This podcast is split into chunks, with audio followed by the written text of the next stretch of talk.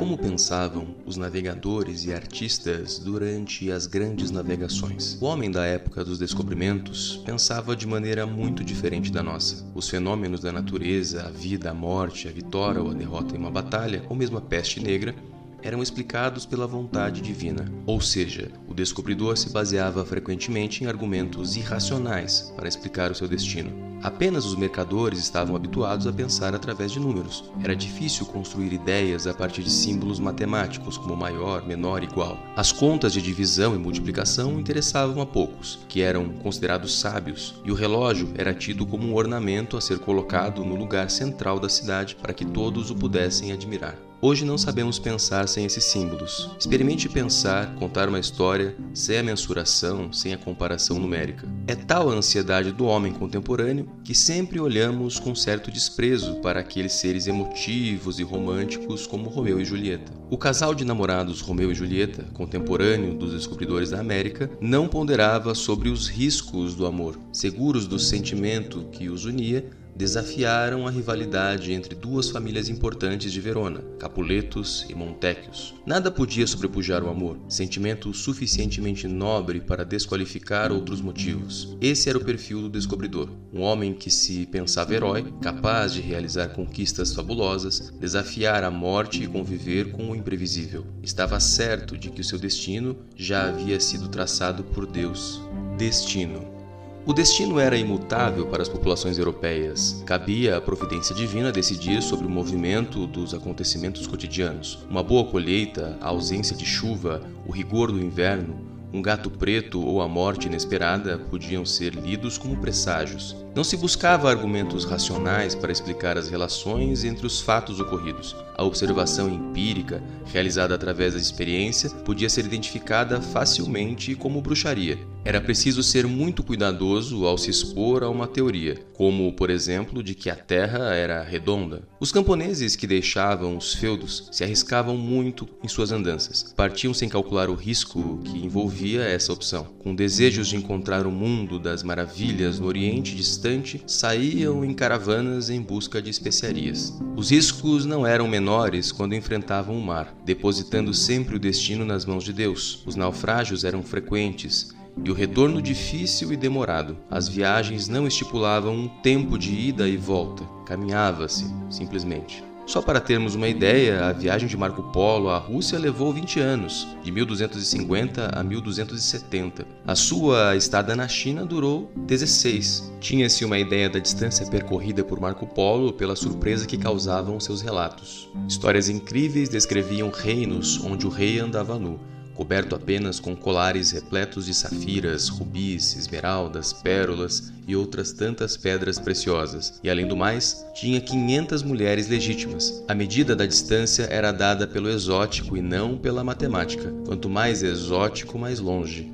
Essa maneira de narrar, descrevendo os reinos distantes, constituiu a geografia da época, criando aos poucos toda uma geração de descobridores. Eles sonhavam, inventavam e descobriam ao mesmo tempo. Cristóvão Colombo pensava ser a Terra redonda e constatou, depois de suas viagens à América, ter chegado às Índias. As imagens. Na Idade Média, entre os séculos 13 e 14, o homem pensava através de imagens. O pensamento religioso precisava encontrar formas de materialização. As relíquias dos santos, por exemplo, favoreciam a passagem para o mundo do sagrado favoreciam a devoção.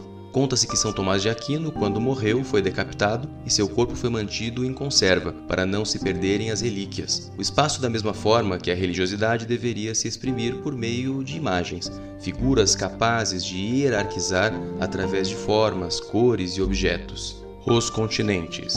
Os critérios de valor definiram-se a partir da imagem criada para a Europa, centro da cultura cristã. Ela era representada como uma mulher, com vestes de soberana, com coroa, cetro, segurando o globo imperial. A superioridade está indicada pela imagem de uma rainha que possuía em suas mãos o domínio sobre o globo. A Ásia transformou-se em uma princesa ornada de joias, com turíbulo e incenso. Os europeus pensavam encontrar na Ásia tesouros imensos, capazes de nutrir a riqueza de suas fantasias. A África expressava sua pobreza através de uma negra tendo na mão um raminho de bálsamo. Suas vestes eram singelas como oposição à majestade da figura europeia. A América se fez reconhecer com uma mulher nua segurando uma cabeça de homem cortada, marcando o estado de barbárie em que viviam as populações.